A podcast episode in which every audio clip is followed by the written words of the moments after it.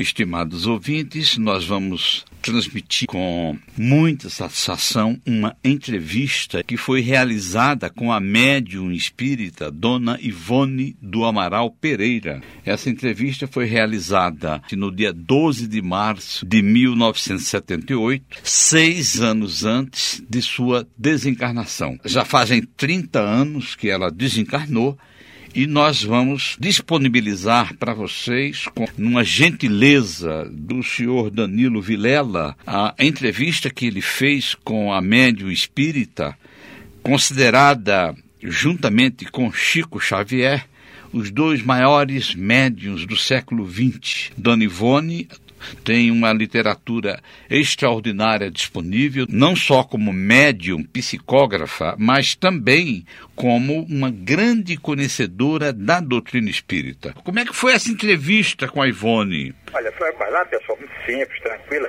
Nós já conhecíamos um, um pouco pessoalmente, porque é, nós somos amigos há muitos anos de uma sobrinha dela. Eh, sobrinha casada com um amigo nosso, havia uma, uma, uma, uma ligação eh, de amizade com parentes próximos dela, em cuja casa até ela morava. Então nós já chegamos a visitá-la antes, aí depois foi feita essa gravação. E ela pedia, aquele cuidado dela, que a gente apresentasse as perguntas antes, porque ela queria responder de forma bem doutrinária. Ela fazia uma, uma resposta assim, refletida. A gente percebe, o senhor fez as perguntas e ela respondeu por escrito, né? Tá, tá, foi gravado, mas ela, ela preparou o texto. É, é. Aliás, eu soube uma coisa curiosa, né? É, me disseram que no tempo do Leon Denis, grande orador, é, é, os discursos eram escritos também. Na época, parece que era considerado deselegante falar de improviso, que é habitual hoje, né? Então, é uma espécie de consideração com o público, levar um texto preparado, mostrava cuidado para as pessoas. Então, era, né, acho que o costume naquela ocasião dele era uma. Tanto que algumas palestras depois ele botou em livro, eu ouvi alguma coisa nesse sentido. Viu? Qual foi a sensação do senhor que, na época, ou seja, já fazem 32 anos, o senhor entrevistar eu considero a Dona Ivone, depois do Chico, a principal médio que nós tivemos nesse período, pelo menos nesses últimos 100 anos, não é? Perto dela, ela deixava todo mundo, a gente se sentia próximo dela. Fiquei, assim, cativo daquela simplicidade. Agora, não tinha dimensão ainda da, da, da importância da obra dela, confesso que já tinha lido livros dela, mas o tempo vai amplia um pouco a nossa percepção. Né? Hoje a gente vê a, a grandeza do trabalho que ela fez.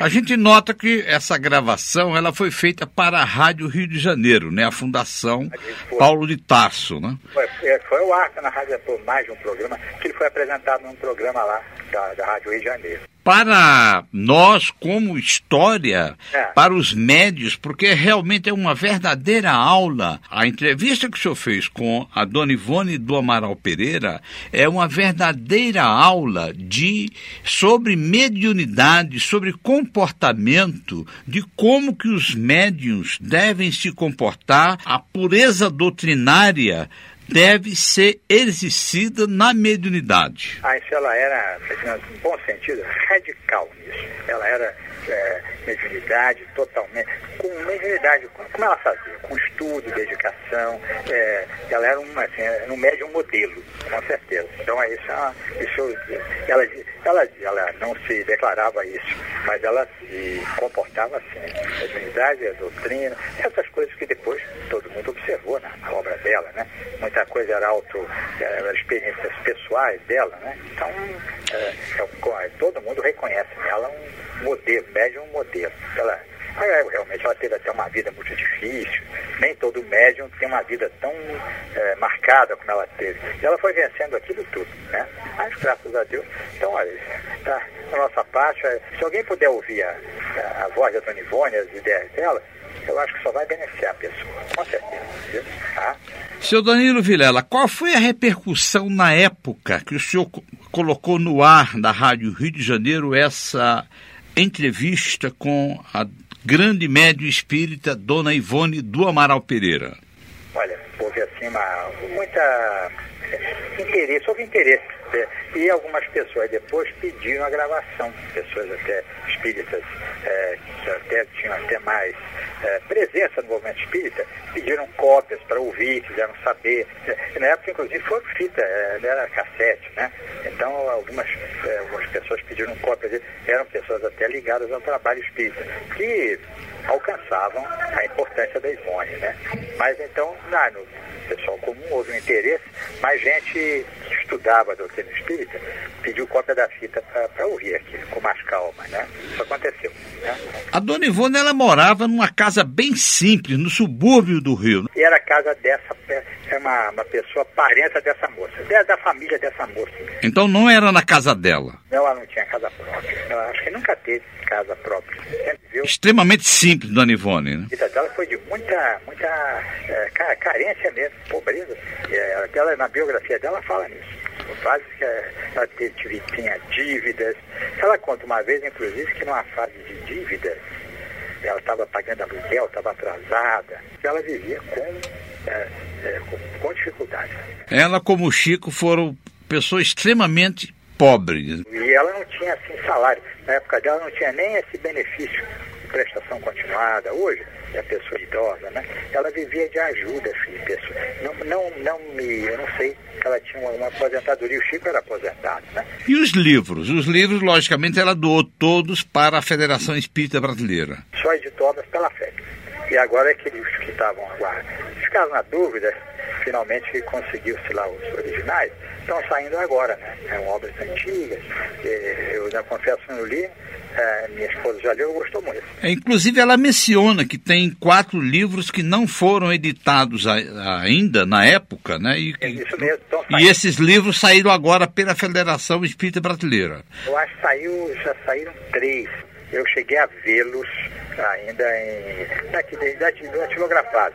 As pessoas tinham dúvidas se podiam publicar negócio da Dona Ivone, claro que é bom, né? Acabou prevalecendo essa ideia, viu? Muito bem, senhor Danilo Vilela, muito obrigado. Nada. Nós estamos falando com o senhor Danilo Vilela, é um, um senhor atuante no movimento espírita brasileiro, principalmente no Rio de Janeiro. Ele edita a, aquele boletim, o SEI, não é, seu Danilo? É só um dos colaboradores. O senhor e o Eloy, eu adoro o Eloy, o Eloy é meu amigo.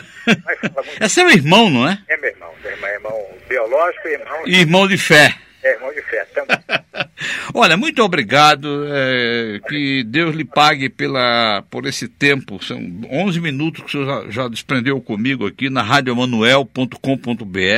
Sem problema. Aí. É uma rádio aí que a gente está é, preservando a memória do Espiritismo. Acho isso muito útil. Principalmente tudo ligado a Chico Xavier, ao benfeitor espiritual Emmanuel. Aham. E, logicamente, quando tem um nome como Ivone, como Bittencourt Sampaio, como Allan Kardec, a gente faz um programa especial, que é o caso deste programa, dessa reprise desse arquivo de 1978, ah. quando o senhor Danilo Vilela fez uma entrevista exclusiva com Dona Ivone do Amaral Pereira, uma das maiores médium da história humana, juntamente com Chico Xavier, não é, seu Danilo? É uma pessoa que foi uma pessoa vitoriosa, a médium modelo, com certeza.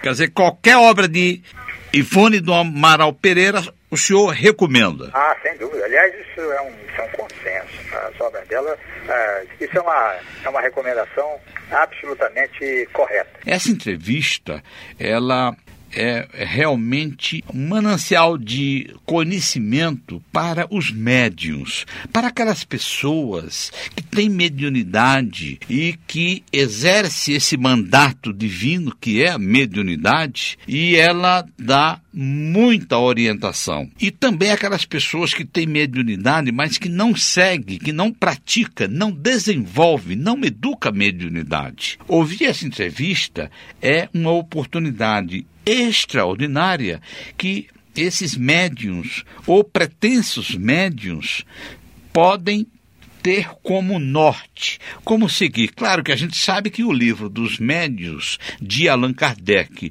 o Evangelho segundo o Espiritismo e Livro dos Espíritos, ou seja, a obra de Allan Kardec, são livros de orientação, mas ouvi a principal médio do século XX, do sexo feminino, Dona Ivone do Amaral Pereira, explicando durante 60 minutos, ouvindo sua própria voz numa entrevista que é um depoimento extraordinário ao senhor Danilo Vilela, ela dando a orientação segura para os médios, não só para aqueles que já trabalham nas casas espíritas, como também aqueles que têm mediunidade, mas que não educa sua mediunidade, mas que precisa trabalhar. Como se dedicar, como cuidar da mediunidade. É uma entrevista extraordinária que nós estamos disponibilizando e você poderá ouvir no carro, no telefone celular, no computador, enfim. Se delicie com esse conhecimento da Dona Ivone do Amaral Pereira. Todos os seus livros estão disponíveis pela Federação Espírita Brasileira. Ela era protegida pelo Dr. Bezerra de Menezes, e o Dr. Bezerra de Menezes a orientou a dar toda a sua obra mediúnica e não mediúnica para a Federação Espírita Brasileira, que recentemente lançou três livros inéditos desta grandiosa médium espírita, Ivone do Amaral Pereira, que neste 2014 está completando 30 anos de sua desencarnação. Realizada no dia 12 de março de 1978 no lar do casal Mauro e Elizabeth Operti, com a nossa irmã Dona Ivone A. Pereira. Dona Ivone, a senhora está completando, neste mês de março, 52 anos ininterruptos de trabalho na mediunidade. Antes de começarmos a fazer algumas perguntas à nossa irmã Dona Ivone, nós vamos oferecer-lhe o microfone para ela poder dirigir algumas palavras aos prezados irmãos ouvintes. O microfone é seu, Dona Ivone. Prezados irmãos ouvintes da Rádio Rio de Janeiro, muito boa noite. Com os melhores votos ao alto pela vossa paz e a prosperidade do vosso lar. E aos prezados, prezados amigos da Rádio Rio de Janeiro, o meu abraço respeitoso e muito fraterno e os agradecimentos pela honra que me dão de ocupar este microfone, embora não me sinta muito credenciada para tão espinhoso labor. Mas não, nós não concordamos bem com o final aí, mas. Nós preparamos algumas perguntas acerca do seu trabalho, desses anos de, de esforço na mediunidade e acreditamos que a senhora tenha algo de útil a nos oferecer em termos de experiência, de vivência na mediunidade. Inicialmente, nós gostaríamos de saber quando se manifestaram em sua vida os primeiros sinais da mediunidade? Em várias ocasiões, inclusive através de alguns livros já publicados, eu tenho dito que em mim os sinais da mediunidade se manifestaram na infância. Nunca desenvolvi propriamente a mediunidade. Aos cinco anos de idade, eu via e falava com os espíritos. E com a idade de 29 dias, deu-se comigo o fenômeno de catalepsia, explicado em meu livro Recordações da Mediunidade, quando fiquei, por assim dizer, morta durante cinco horas e corri o risco de ser enterrada viva. Esse fenômeno de catalepsia ou exteriorização da personalidade acontece comigo até hoje. E é assim, dessa forma, que eu convivo muito com os espíritos e consegui apreender alguma coisa do que se passa no além-túmulo. Nós vamos então à segunda pergunta de hoje. Notamos que alguns médiums, ao sentirem a influenciação dos espíritos sofredores que vão ser atendidos através deles, parecem perder o controle sobre suas faculdades mediúnicas. Se a direção dos trabalhos lhes solicita pequena espera, enquanto se concluem outros atendimentos, eles não conseguem controlar os gestos ou resmungos do companheiro a ser socorrido. Em outras ocasiões, a incorporação é desencadeada sem qualquer advertência à direção dos trabalhos. Isto seria natural, inevitável, ou, ou haveria alguma possibilidade de que tais companheiros modificassem suas condições de trabalho? Bem, o médium é o dono do seu corpo e, se quiser, poderá controlar-se, esperar a sua vez de dar a comunicação que lhe cabe, a fim de não tumultuar o trabalho. Isso só se passa, perdoe-me dizer, com os médios indisciplinados ou muito nervosos, incapazes de se conterem. É falta de instrução doutrinária, de preparo para o mandato que vai desempenhar, de prece, etc e também de um acurado estudo sobre o Novo Testamento, pois aí também existem instruções preciosas para a boa feitura das comunicações dos espíritos. Durante a incorporação de espíritos sofredores, alguns médiums chegam a gritar, esmurrar a mesa e às vezes quase se machucam. Concebe-se que um espírito em sofrimento, muitas vezes mergulhado no desespero ou na revolta, venha envolvido em vibrações desagradáveis. Mas seria necessária ou oportuna a exteriorização completa pelo médium dessas características infelizes? Na sua pergunta, há com efeito exageros que o médium poderia evitar com algum esforço e atenção às instruções do livro dos médiuns. A grande maioria dos médios, não sendo inconsciente, pode, portanto, evitar tais escândalos, embora seja razoável que alguma agitação do espírito comunicante inevitavelmente seja traduzida. O único tipo de médium que é admissível se comporte assim, mal educadamente, é o sonambúlico, o único que é inconsciente e o único que se pode denominar de incorporação. Os demais, sendo médios falantes, o que são a maioria, de intuição ou de sugestão e, portanto, conscientes ou semiconscientes, podem perfeitamente corrigir esses exageros. Não obstante, o grau de sensibilidade do médium ou o excesso de fluido nervoso que possua podem contribuir para essa agitação durante o transe e vemos isso até na aplicação de passes e na impetuosidade com que alguns praticam a psicografia. Mas tudo isso é corrigível, conforme nos adverte o livro dos médicos. E o médico sonambúlico, se não se pode dominar porque realmente o seu espírito não está presente, é, porém, frequentemente controlado pelos guias que o assistem e que assistam às reuniões. Devemos ainda compreender que os médios denominados positivos, também muito raros, recebem todas as impressões e choques vibratórios de um suicida, por exemplo. Nesse caso, dificilmente o médium poderá tornar-se impassível na cadeira, conforme muitos diretores de sessões desejariam. Um suicida por trem de ferro, um afogado, um enforcado, um despenhado de alturas, um queimado, etc., se comunicam no médium enlouquecidos e se o médio é desses que Kardec denomina positivos, isto é, como que especialistas nesses casos, sente tudo e não pode deixar de transmitir o que sente. E necessariamente assim é porque podemos compreender os vários estados espirituais existentes no além. É isso a que chamamos manifestação, e que nos instrui sobre os variados casos que observamos. Se o médium nada disso transmitisse, não saberíamos o efeito de um suicídio no espírito de um suicida. O médium sente até dores se é um verdadeiro médium. Sente o ódio que o comunicante porventura sinta. Sente tudo quanto possa impressionar o dito comunicante. E é impossível que, assim sendo, permaneça impassível na cadeira. Mas tudo isso depende também da especialidade do médium para certas comunicações e do grau da sua sensibilidade. Não há, portanto, regra geral nessa particularidade da mediunidade.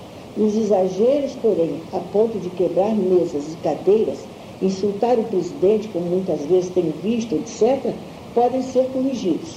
Obsessores violentos podem fazer isso se se tratar de médiums sonambúlicos, únicos verdadeiramente inconscientes, repetindo mas frequentemente os próprios guias espirituais os contêm.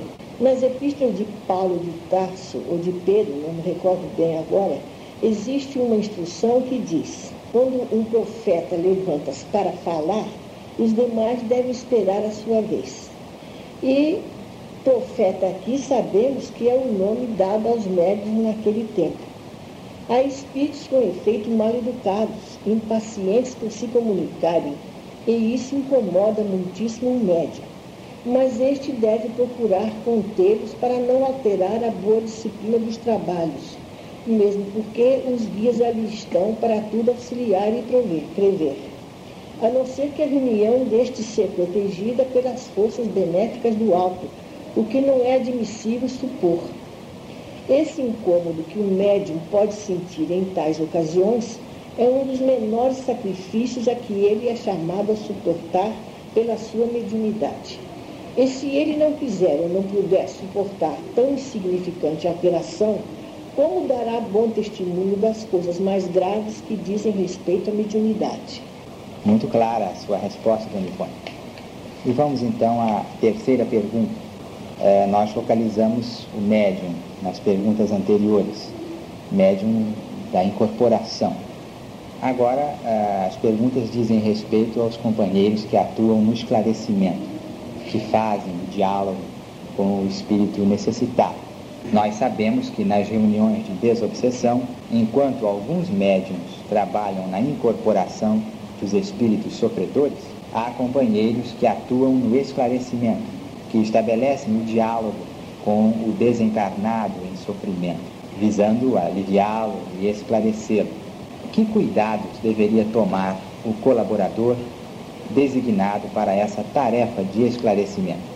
O primeiro cuidado a tomar deve ser consigo mesmo, isto é, possuir a capacidade doutrinária e as qualidades morais necessárias a fim de bem conduzir a sessão e fazer-se respeitar pelos obsessores ou qualquer outro espírito necessitado de instrução e bons exemplos.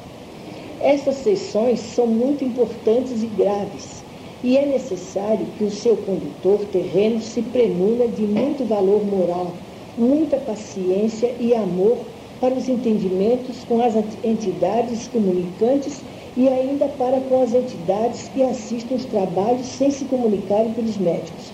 Jamais exaltar-se, falar como falaria um homem educado e generoso a outro homem necessitado. Permanecer atento às instruções que lhe chegarão dos assistentes espirituais. Um dos mais necessários cuidados dos ditos doutrinadores é a prece diária pelos obsessores e demais sofredores, e os pedidos para si próprio tornar-se bom instrumento para esse sagrado ministério, o qual é dos mais importantes na prática espírita e de muita responsabilidade diante do mundo espiritual. A prece é uma defesa, é um auxílio poderoso ao obsessor e o desarma, porque o beneficia e até comove. Mas há de ser constante e não apenas na hora da sessão. Não devo falar aqui de mim mesma, mas oro pelos obsessores desde a minha infância. Amo-os muito e me compadeço deles, pois são grandes sofredores.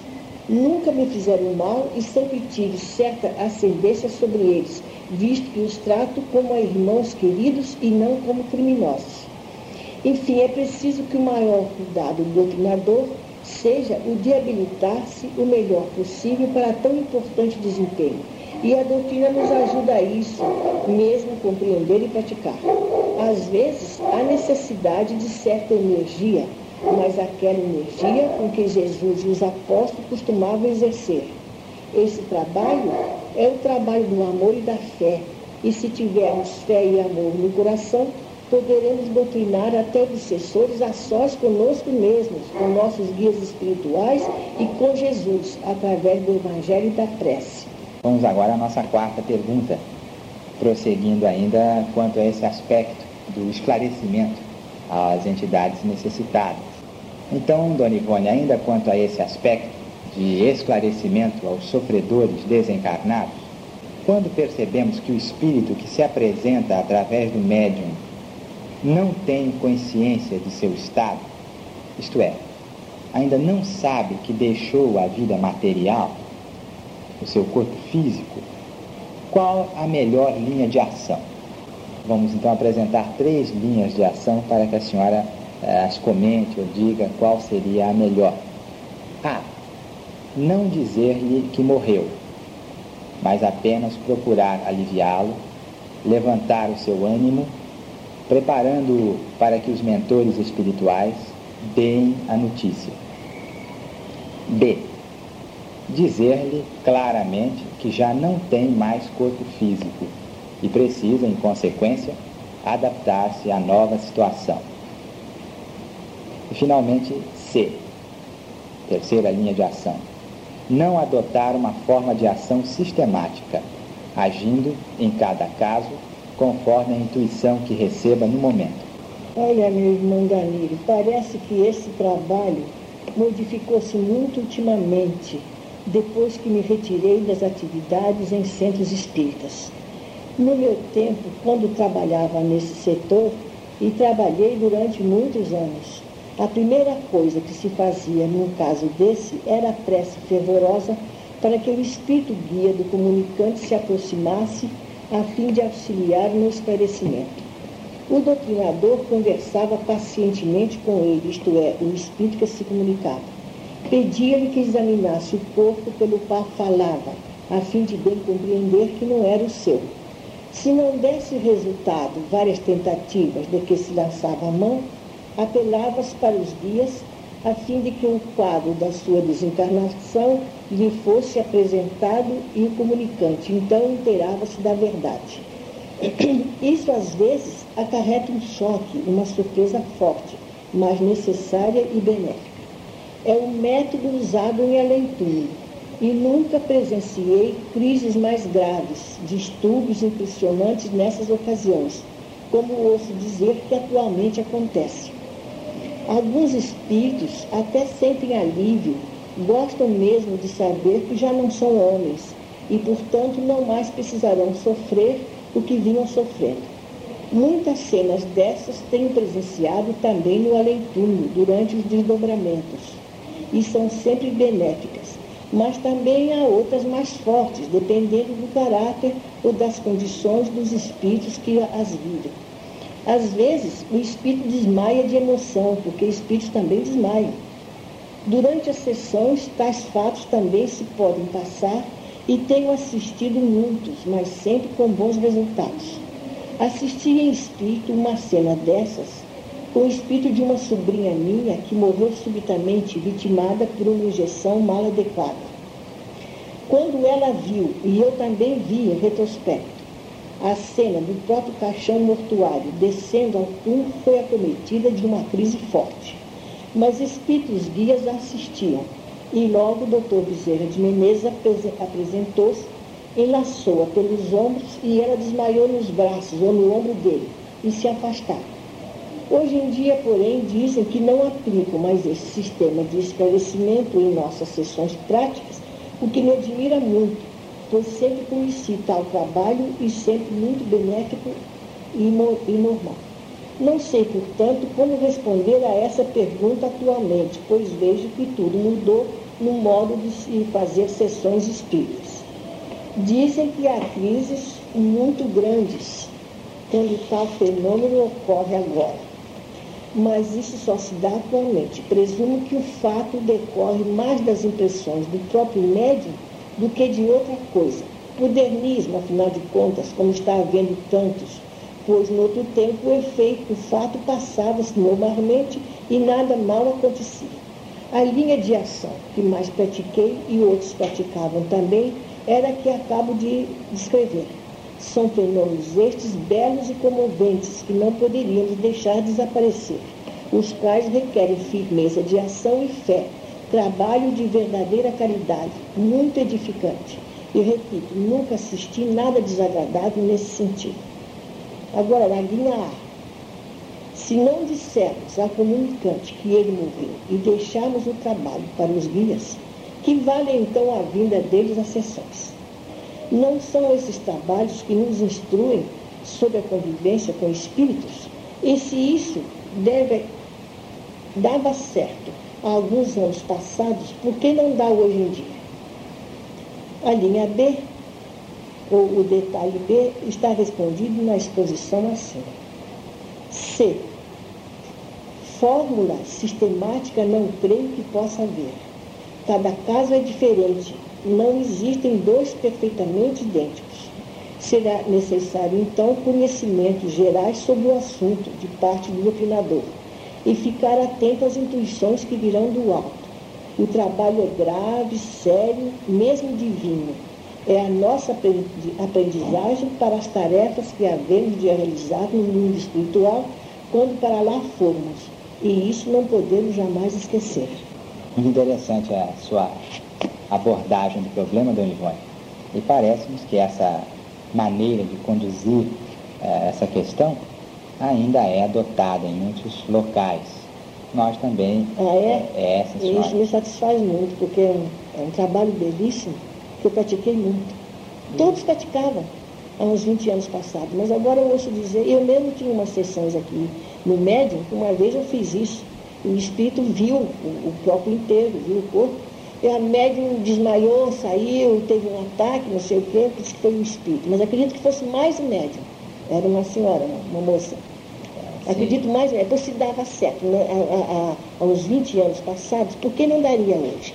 Isso se faz ainda assim e com resultados normais. Pois isso é muito satisfeita. Eu fico muito satisfeita porque eu estou um pouco afastada desse trabalho e estou aposentada desse trabalho. Nós vamos seguir então é, com mais uma pergunta aqui. Nós, agora mudando um pouco de assunto. Nós comentamos em reuniões anteriores a necessidade de estudo por parte do médium e os inconvenientes e mesmo perigos a que se expunha o médium que não estudava, que não conhecia a doutrina. A senhora poderia ilustrar essas afirmativas com alguns exemplos, alguns casos que tenha observado? Bem, o estudo não só para os médios, como para qualquer outro adepto do Espiritismo, é indispensável por inúmeras razões, como indispensável é o estudo da medicina ou da engenharia, etc., para que se possa ser médico ou engenheiro. O médico que não estuda, que não conhece a doutrina, pode se expor a diversos inconvenientes e mesmo perigos, além de prejudicar a própria doutrina. Conheço médios, até mesmo em minha família, que, pela teimosia em não se habilitar para a prática da doutrina, acabaram obsidiados visto que não possuíam base para verificar o embuste dos conselhos que lhe davam e das ordenações que recebiam para esta ou aquela prática. Numerosos médios por aí tudo neste nosso Brasil são semi-obsidiados até pela autossugestão. Tornam-se mesmo ridículos com as afirmações que fazem sobre o que recebem, por ignorarem as sutilezas da doutrina e até mesmo as leis que presidem certos fatos capitais da vida em além-túmulo e até da terrena. Apresentam ensinamentos apócrifos, como obtidos do alto, muito graves, os quais não vale a pena citar aqui. E me sinto autorizada a dizer isso porque me correspondo com grande variedade de médios de todo o Brasil. A doutrina que pregam quer mediunizados ou não, é uma doutrina apócrifa, com erros dos mais elementares pontos da mesma. E isso é responsabilidade para eles próprios, pois que se tornam instrumentos suspeitos e pouco procurados pelos bons espíritos, tornando-se antes presas de mistificações e prejuízos para o bom andamento da própria causa espírita. Contudo, há exemplos de médios incultos que tem obtido frutos excelentes com a própria faculdade mediúnica. Mas esse tempo já vai longe, era de início, quando a doutrina não contava ainda com os livros instrutivos que hoje possuímos. Os espíritos guias têm aconselhado até a leitura ou o estudo de obras históricas, principalmente sobre o cristianismo, pois os médios em geral e em particular os dos setores de psicografia e oratória precisam fornecer o cabedal intelectual necessário aos espíritos a fim de que a sua produção mediúnica não sofra deficiências. Os médios ditos conselheiros, por exemplo, cuja exposição vemos em um livro dos médios, estão desaparecendo. Por quê? porque não possuem conhecimentos doutrinários suficientes aos espíritos comunicantes elevados para bem aconselharem os necessitados de socorro da palavra do alto. O estudo doutrinário, portanto, é indispensável a qualquer médico que preze a sua faculdade, e aquele que não procura aprender assume grande responsabilidade perante o alto. É ele supor que bastarão a mediunidade e a fé e a existência dos guias para suprir as deficiências do médico. O Espiritismo é uma ciência transcendente, uma filosofia celeste, a religião da moral e do amor que nos encaminha a Deus. E não é concebível que qualquer de nós deixemos de conhecê-la o melhor possível. Prosseguindo, Dona Ivone, o livro dos médiuns nos fala na perda e interrupção da mediunidade e apresenta algumas causas para esses fatos. A interrupção da mediunidade, ficamos sabendo, nem sempre seria devida a uma causa má, a uma falha do médium. Ela poderia também decorrer de uma decisão de seus orientadores, com o objetivo, por exemplo, de preservar-lhe as forças, a saúde. A senhora poderia contar-nos alguns casos de interrupção da mediunidade e focalizar as suas causas, se possível? De princípio, é preciso não esquecer que a mediunidade é oscilante. Um médium que hoje trabalhe bem, amanhã poderá apresentar deficiências. E, ao que parece, isso é normal dependendo de circunstâncias a serem analisadas. Sendo seu veículo inteiramente físico, isto é, o veículo da mediunidade, necessariamente concebe-se que, a fim de exercê-lo, o médium necessite de boa saúde física e também de um bom estado moral e psíquico. A sua interrupção dá-se comumente pelo esgotamento ou deficiência das forças vitais, de quaisquer outras circunstâncias que nem sempre sabemos, pois devemos lembrar que a mediunidade é ainda pouco conhecida por nós. Às vezes, ela retorna após, após certo período de ausência, ou então não volta mais. Muitas vezes, com efeito, os mentores espirituais a interrompem propositadamente, e isso decorre certamente de deficiências orgânicas ou mentais que poderiam prejudicar o médium. De outras vezes, um médium inicia um trabalho e subitamente para com ele e para sempre, como conheço alguns, e não chega a terminar o que começou. Isso se dá quando, quase sempre, com alguns psicólogos. Ora, não se tratava então de mediunidade, e sim de simples animismo, o trabalho da subconsciência. Porque o trabalho da subconsciência acontece muito isso. A pessoa começa a trabalhar, a trabalhar, de repente para, não pode, não vai mais.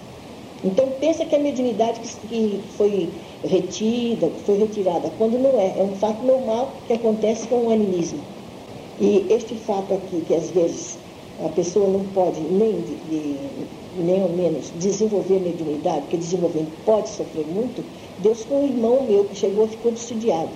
E o espírito de Emmanuel e Dr. Bezerra de Menezes avisaram a ele que não procurasse desenvolver a mediunidade, porque o cérebro dele não aguentava. O cérebro é um dos veículos da mediunidade. Ele teimou e foi desenvolver sozinho. O resultado foi uma obsessão. Melhorou mais tarde. Ele não aguentava, o sistema nervoso dele não aguentava uma mediunidade, que é preciso então saúde física, era o que ele não tinha.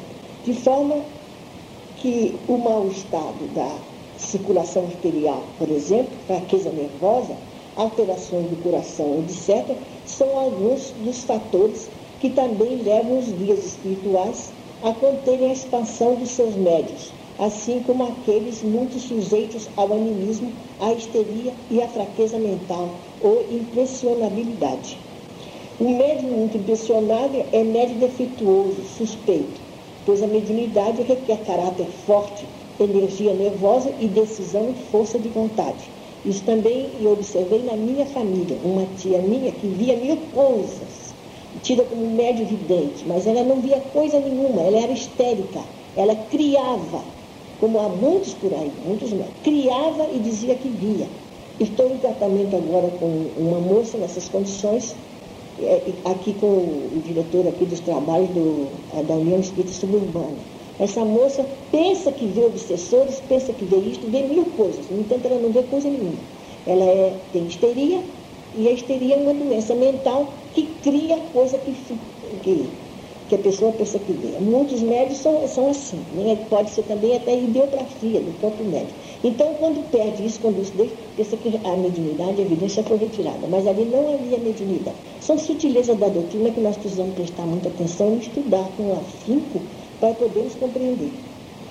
Mas, prosseguindo na nossa resposta, nós vamos ver que só um cérebro forte, portanto, é bastante apto a exercer a boa mediunidade. Quanto aos casos de punição, creio sejam mais raros, pois tal acontece se o médium abusou das suas faculdades para desvios lamentáveis. Muitos médios, aliás, trabalham, mas a sua faculdade, desde muito, não mais produz senão a sugestão ou o próprio animismo, o que passa despercebido quase sempre a não ser como um, um médium que eu conheci em Pedro Leopoldo, trabalhou muito com o Chico Xavier, irmão do presidente do grupo Meilei, que aos 36 anos perdeu a mediunidade por completo. Mas não foi por coisa nenhuma que ele tivesse feito contra a doutrina ou contra si próprio. Foi devido à pressão alta que ele tinha. Não pôde mais trabalhar. E era um excelente médium, dos melhores que eu conheci. Então tem muitos fatores que podem acontecer. Isso não é só por punição. Punição até, posso dizer que eu não conheço nenhum. A idade mais ou menos avançada é também motivo para o declínio da expansão mediúnica, pois aí vemos o fluido vital já enfraquecido, o sistema nervoso bastante decadente e as glândulas cerebrais cansadas. E sabemos que todos três são veículos da mediunidade. Muito interessante o comentário, Dona Ivone. E nós então podemos é, concluir é, essa mesma ordem de ideias é, indagando a senhora quanto à perda da mediunidade. Se a senhora poderia falar-nos alguma coisa sobre perda de mediunidade. A perda total da mediunidade, sem esses motivos, deve ser porque os espíritos não querem mais se complicar por aquele médium. Por esta ou aquela razão. Ainda estamos longe de compreender plenamente esse importante fenômeno que é a mediunidade. A faculdade, aliás, é um patrimônio do espírito e não se acaba, portanto, mas pode ser suspensa ou interrompida para sempre no plano físico e aproveitada no plano espiritual, pois somos médios também quando dormimos ou quando desencarnados. Se um médium não procedeu indevidamente com ela, a causa da sua interrupção deve ser, portanto, não uma punição, mas por motivos orgânicos ou psíquicos que nos cumpre averiguar, se é que poderemos fazer isso por enquanto. Acredito, portanto, tratar-se de um fato natural que não nos deve impressionar. Não é somente com a mediunidade que se serve a Deus e ao próximo. A nossa própria inteligência, a nossa cultura, a nossa boa vontade, o nosso coração e o nosso amor também muito podem servir a Deus e ao próximo. Às vezes pode também uma mediunidade ser, ser retirada, ou o médium perder a sua faculdade, por uma provação. Talvez ele, em vidas passadas ele não tivesse usado bem a mediunidade. É tudo isso que nós temos observado e devemos continuar observando, para aprendermos alguma coisinha mais. Nós agradecemos muito a nossa irmã Dona Ivone essas considerações, fruto da sua experiência já longa no campo da mediunidade. E, naturalmente, é, esperamos contar com essa boa vontade dela em outras ocasiões para auxílio a todos nós e outras vezes voltaremos a fazer perguntas à senhora, Dona Ivone. Então, é com muito prazer, se eu souber eh, eh, responder o que vocês perguntarem. Eu que tenho que agradecer a Deus e a vocês essas horas de, de trabalho que me são confiadas, porque a mais beneficiada de tudo isso sou eu mesma, ou os médicos que trabalham. Quando a senhora começou a trabalhar regularmente na mediunidade, com responsabilidade num centro espírita? Assumi a responsabilidade de médium trabalhando regularmente em um centro espírita em março de 1926, há 52 anos, portanto. Trabalhava então como médium receitista, passista e de incorporação, sendo responsável por um trabalho de curas, inclusive de desobsessão. Nós já ouvimos, Dona Ivone, pessoas afirmarem que não desejam ser médiums porque, no dizer delas, os médiums sofrem tanto, elas acham que a mediunidade acarreta sofrimentos. No que diz respeito às suas provações, às suas dificuldades, a mediunidade terá atuado como fator agravante? Não, absolutamente. A mediunidade não faz. Isto é, a é mediunidade que, para desenvolver, faz sofrer o mais. É o que chamamos a mediunidade com lágrimas. A minha não foi com lágrimas. Absolutamente, a minha mediunidade não me fez sofrer. Ao contrário, ela protegeu-me contra os dissabores que sofri e me proporcionou os únicos dias felizes que desfrutei neste mundo. Amei e respeitei sempre a minha mediunidade. Cultivei-a com dedicação e obtive a assistência constante dos bons espíritos para qualquer trabalho que empreendesse, obedecendo fielmente às ordenações deles e dos ensinamentos da doutrina. As grandes provações por que passei neste mundo foram consequências dos erros cometidos em vidas passadas provações que, no entanto, foram consoladas pelos bons espíritos justamente através da mediunidade. Muito bem. Vamos a, a mais uma pergunta, então. É grande o número de pessoas que, dotadas de possibilidades mediúnicas, se iniciam nas tarefas de intercâmbio com o mundo espiritual. No entanto, algumas, logo de início, se revelam inconstantes. Outras deixam a tarefa passados poucos anos e somente umas poucas perseveram fiéis ao mandato mediúnico. A que poderíamos atribuir isso? Afinal, o médium toca, por assim dizer, as realidades espirituais. O contato direto com o plano espiritual não deveria fortalecer a fé a noção de responsabilidade do, do médium, por que tantos abandonam a tarefa assim? Mas, meu irmão, poderemos realmente acreditar que tais pessoas tocaram com efeito a espiritualidade ou apenas o invisível? Pois há muita, diferente, muita diferença entre esses dois estados. De outro modo, essas pessoas não estavam amadurecidas para o mandato mediúnico, que é efetivamente difícil, requerendo uma, uma sensatez e um despendimento quase sobre-humanos, a fim de dar frutos apreciáveis. Vemos na parábola do semeador a explicação do fato. Nelas, a mediunidade agiu apenas como um dom natural que é a revelia de qualquer ideal superior, se é que agiu, pois há muitos médios que são apenas veículos das próprias sugestões e do animismo. É possível também que essas pessoas, não levando muito a sério a sua responsabilidade de médium, atraísse para si influências nocivas que as afastaram do cumprimento do dever em existências posteriores estarão mais amadurecidas para o importante mandato. Nós temos a eternidade diante de nós para progredir. Muito bem.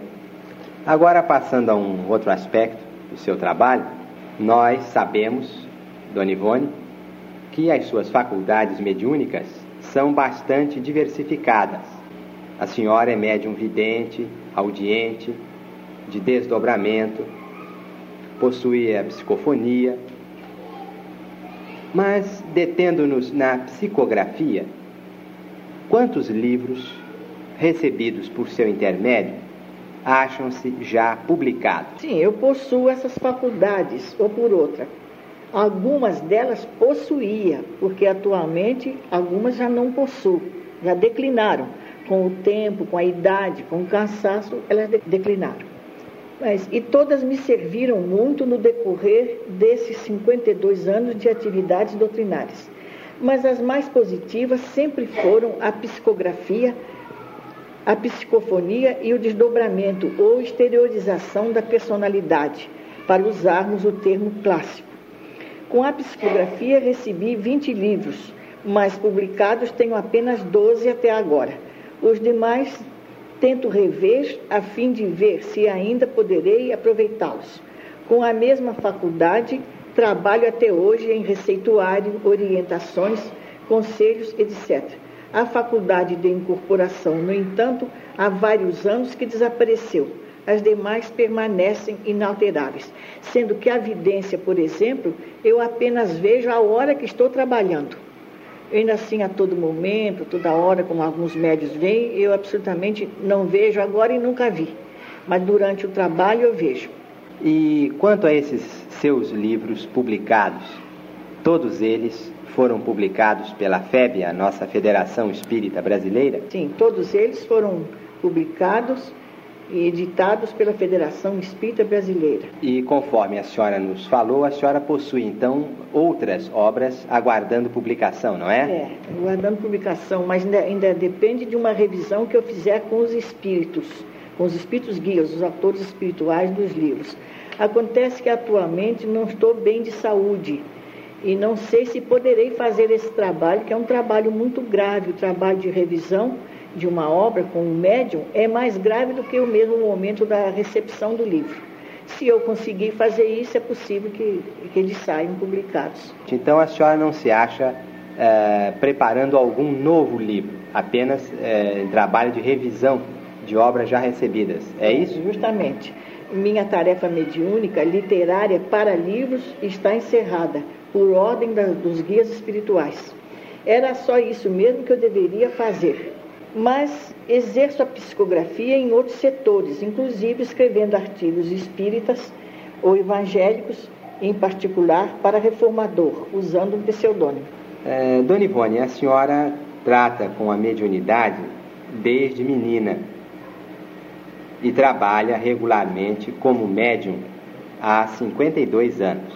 Que palavras a senhora gostaria de dizer a um companheiro que se candidata atualmente ao trabalho mediúnico?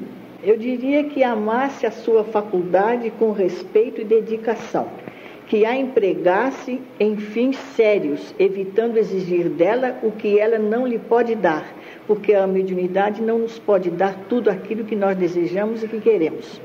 Exemplo: a literatura mediúnica é uma especialidade que nem todos os psicógrafos possuem. Não existindo essa especialidade, é inútil insistir, assim como versejar, fazer versos.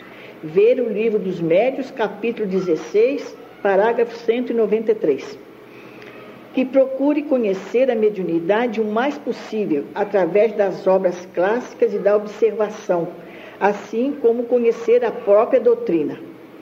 Que empregue em fins caritativos ou humanitários que essa é a sua finalidade, que fuja da, da vaidade e da pretensão, como da peste. Enfim, que procure reformar-se para si próprio, para a sua faculdade e para Deus. Muito bem, isso aí seria uma, um curso de segurança para os médios, né? Nós vemos que tem muitos médios que não são absolutamente evangelizados, que não têm nem boa moral e que, que, que produzem fenômenos mas já que temos esse dom que é chamado divino, temos o dever de aprimorar o mais possível a nossa regeneração para Deus, a nossa reforma, para podermos receber coisas edificantes, não é? E dar cumprimento a, a, aos deveres que assumimos perante Deus e perante Jesus com a mediunidade. Realmente, a mediunidade, é, para dar bons frutos, tem que ser a mediunidade com Jesus, mediunidade esclarecida a serviço do é. bem isso mesmo. E, Dona Ivone, a senhora falou sobre o conselhos aos médiums que estão se iniciando, que seria um bom roteiro para esses irmãos. Nós sabemos que há eh, na vida de todos nós fases difíceis, o médium é uma pessoa comum, também tem os seus problemas. Que palavras a senhora dirigiria a um irmão que, encontrando-se na mediunidade, há poucos anos, há pouco tempo, enfrenta alguns tropeços. Que diria a senhora a um companheiro nessa situação? Direi para orar, perseverar, valendo-se dos livros específicos e do auxílio de irmãos realmente competentes, experimentados, e praticar o bem de todas as formas que puder, principalmente o bem moral, que nem todos sabem ou podem praticar. A caridade bem sentida e praticada, a reforma íntima diária, são bases seguras que protegem a boa prática da mediunidade, ao passo que a vivência constante com a própria faculdade ou com a faculdade alheia é de grande valor para a nossa instrução. Nós é, ouvimos a sua palavra sobre os médiums, companheiro que é médium. A senhora falou sobre essa, essa posição.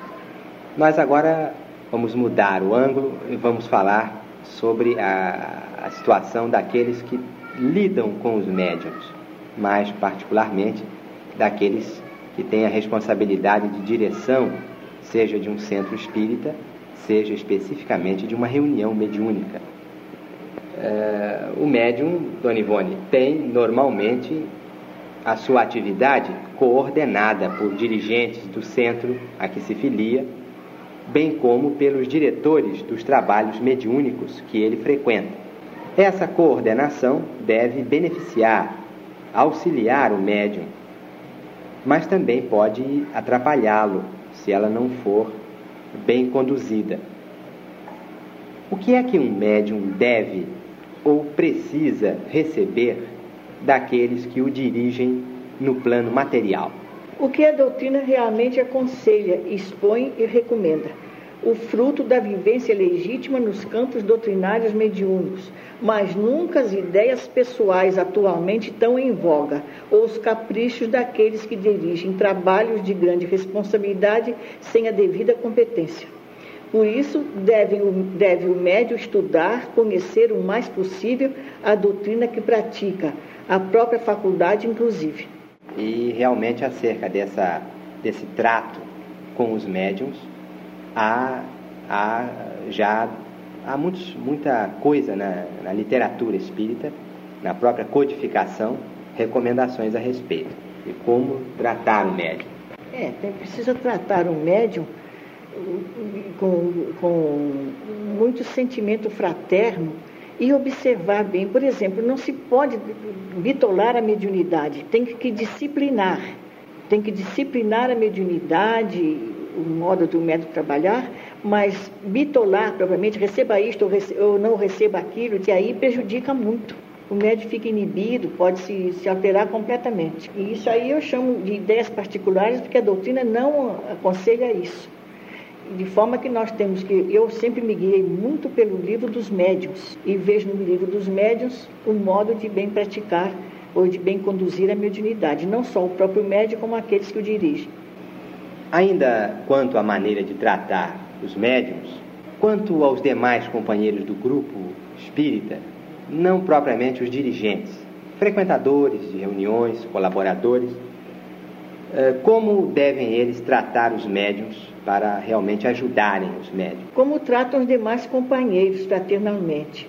O médium não tem que receber privilégios, nem elogios, nem homenagens especiais. Esse erro tem entravado, prejudicado e até destruído o progresso de muitos médiums. O médium é um servo do bem como outro qualquer, e como intermediário entre o invisível e a terra, está cumprindo o seu dever, como os demais adeptos cumprem o deles. Precisa, sim, é de caridade e orações que lhe deem forças para o mandato que, de, que deverá desempenhar. Lembremos de que o próprio Mestre disse aos seus apóstolos: Assim também vós, depois de haverdes feito quanto vos foi ordenado, dizei: Somos servos inúteis, porque fizemos apenas o que devíamos fazer. Lucas capítulo 17, versículos 3 a 10. Muito bem, Dona Ivone. É, o Evangelho realmente tem sempre orientação para a nossa vida, em qualquer situação. Não resta a menor dúvida. Tem sim. Mas vamos prosseguir. Nós falamos do tratamento a ser dispensado ao médium. Vamos agora focalizar o tratamento que o médium dispensa aos outros. Deve o médium atender ou procurar atender a todos os pedidos que lhes são dirigidos? Essa é a pergunta agora. A todos os pedidos, não, porque os médios frequentemente recebem pedidos antidoutrinários, que seria desrespeito apresentar aos guias espirituais a fim de obter uma resposta. Eu, por exemplo, trabalho muito no setor de atendimento, em conselhos, orientações, etc. E vários são os pedidos que recebo até para perguntar aos guias se se podem desquitar dos maridos para, o noivo que rompeu o noivado voltar e casar-se, para arranjar empregadas domésticas, empregos vários, etc, etc. É evidente que não farei tais pedidos aos protetores espirituais, mas oriento doutrinariamente o consulente, reconforto-o conforme a doutrina aconselha e oro com frequência pelos mesmos consulentes. É um modo de ajudar e não repelir aqueles que nos procuram. De um modo geral, o médium há de ser paciente e fraterno, pois isso é o que a doutrina dos espíritos aconselha. Será necessário, com efeito, um grande esforço de parte deles, um exaustivo esforço para manter a serenidade ante as exigências do público que o procura. Realmente há pessoas que, não conhecendo a mediunidade, dirigem ao médium pedidos mais, é, às vezes até inconvenientes. Sobre isso, é, queríamos também fazer uma pergunta, Dona Ivone. É, como proceder com os irmãos ainda não suficientemente esclarecidos quanto à verdadeira função da mediunidade, que procuram um médium para tratar de assuntos pueris ou então de problemas cuja solução envolve decisão pessoal deles. Se o médium é conhecedor da doutrina e bem assistido espiritualmente, explicará os princípios doutrinários usando de franqueza com aqueles que julgam solucionar os próprios problemas através de um médium.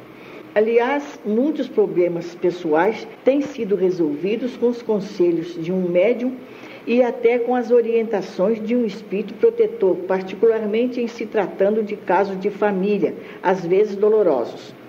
Não é essa a missão da caridade que o Consolador enviado por Jesus nos veio aconselhar? geralmente em não podendo ser atendido em suas pretensões, as quais nem sempre são toleráveis pela doutrina, o consulente se agasta, mas o médio não poderá nem deverá transigir com as exigências descabidas daqueles que, nada conhecendo de assunto espírita, julgam poder tudo resolver com o auxílio do médio junto aos espíritos. No entanto, sempre haverá uma sugestão, um conselho que o médium poderá dar a esses tais dele próprio, sem transgredir os preceitos doutrinários. De outro modo, a doutrina bem compreendida nos levará a solucionar todos os nossos problemas sem necessidade de, do concurso de um médium. Reeducando-se nela, o espírito aprenderá, o espírita aprenderá a agir sozinho e tudo contornará, afastando os espinhos dos seus caminhos. Muito bem, achamos muito clara a sua, a sua resposta, Dona Ivone. E agora focalizaríamos um outro assunto, um outro aspecto também do trabalho mediúnico. Nós sabemos que em muitos centros espíritas as reuniões mediúnicas são consideradas privativas. Não há assistência. Só a equipe de trabalho comparece às reuniões. Em outros centros, as reuniões mediúnicas são públicas. Nesses centros espíritas, é livre a frequência a essas reuniões mediúnicas. Qual é a sua posição a respeito? Há na codificação alguma coisa relativa a esse assunto? Ah, sim. E a minha posição é a mesma da doutrina, porque eu sempre me, me, me prendi muito à doutrina, nunca trabalhei de, com, meu, com minhas opiniões pessoais. A codificação nos diz que se há dificuldades em oito ou dez pessoas manterem a homogeneidade dos pensamentos para uma boa reunião mediúnica, maior dificuldade haverá entre 20 ou 40 pessoas para uma reunião pública. O senso, pois, indica que para a comunhão com o alto há necessidade de rigor, de vibrações idênticas. No que me diz respeito, jamais admiti sessões mediúnicas públicas, principalmente em trabalhos de desobsessão. Éramos apenas o presidente e os médios. No entanto, nestes 52 anos de prática espírita, assisti e até presidi, obedecendo ao critério do núcleo espírita a que servia em Juiz de Fora, sessões mediúnicas públicas onde verifiquei frutos bons e até fenômenos importantes. Mas isso acontecia no interior do país há vários anos passados, quando a unção dos assistentes era sincera e o respeito verdadeiramente religioso, e os centros espíritas considerados templos onde Jesus se apresentava através dos seus mensageiros. Está visto que isso depende da homogeneidade dos sentimentos e dos pensamentos, o que sempre foi muito raro. Mas, repito, não sou adepta e não aconselho sessões mediúnicas públicas, nem mesmo um trabalho de receituário diante do público os códigos espíritas aí estão esclarecendo a respeito, inclusive o que é o Espiritismo e o Evangelho e demais livros de Allan Kardec e seus colaboradores. Leon Denis, então, é, é, é taxativo nisso. Não podemos fazer essas sessões públicas, porque não darão o resultado que podemos obter. Ainda uma pergunta, Dona Ivone. Acerca de estudos, estamos falando aqui, nós sabemos que o estudo é um dos traços característicos do Espiritismo, ou deve ser um dos traços do Espiritismo.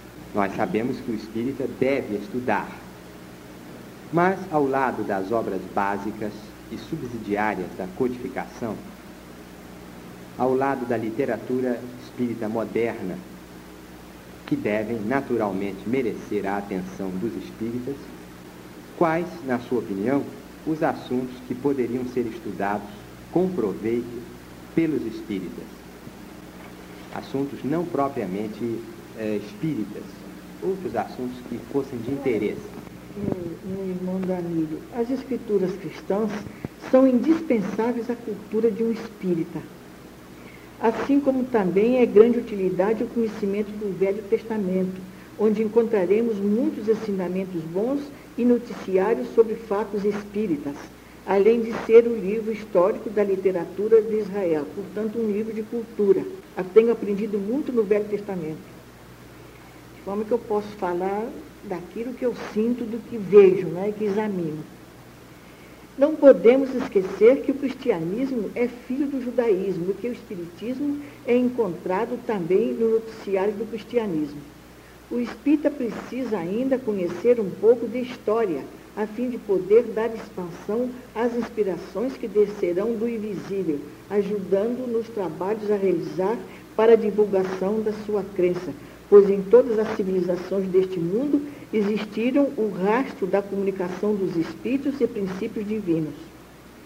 Dr. Bezerra de Menezes aconselha constantemente aos espíritas a leitura da, do cristianismo histórico, porque ele acha que todo espírita precisa conhecer a história do cristianismo, que é muito importante. Porque eu mesma tenho observado, às vezes, pessoas falando em público, trechos do Evangelho, que não estão certos. É preciso, então, conhecer, estudar o mais possível. Ou nós aceitamos o Evangelho ou não aceitamos. Há espíritas que, de fato, não, não, não se dedicam muito ao Evangelho. Se dedicam mais à parte é, verdadeiramente espírita. Mas o assunto, o conselho que nós recebemos do alto, inclusive da codificação, atinge o Evangelho, o estudo do Evangelho. Né?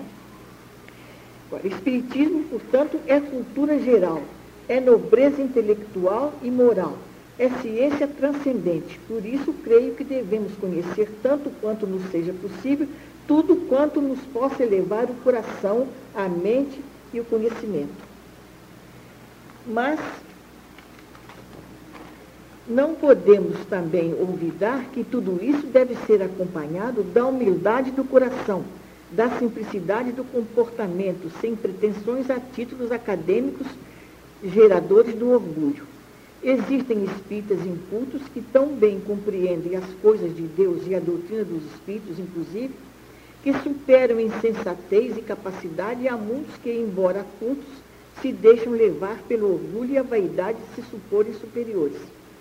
Há ocasiões em que meus guias recomendam-me ler obras profanas de todos os tipos, desde que esclareçam e edifiquem a mente. Atermos somente a literatura espírita será exclusivismo que limitará a nossa ação em favor da própria doutrina que defendemos. Muito bem, Dona Ivone. Nós, então, agradecemos a sua colaboração.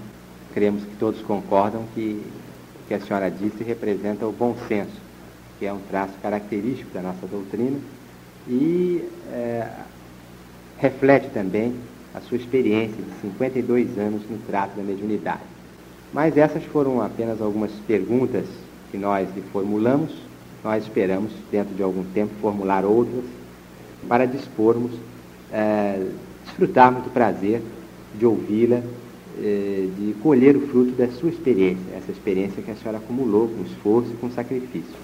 É, Danilo, o, o, o Espiritismo é, e a mediunidade é muita responsabilidade e nós todos precisamos nos convencermos disso, porque é uma responsabilidade, é um compromisso muito grave com o alto. E nós temos recebido muito do alto, dos nossos guias e do próprio Jesus, que tem sido incansável em todos os tempos e principalmente de há um século para cá, os ensinamentos e a proteção que temos tido do alto. É o que eu desejo sinceramente que os meus irmãos espíritas, a quem eu muito amo e a quem muito, a quem muito agradeço o carinho que todos têm comigo, é o que aconselho é isso, levarem muito a sério todas essas coisas, porque aí está a nossa redenção. Que Deus abençoe a todos. Muito obrigado, Dona Ivone.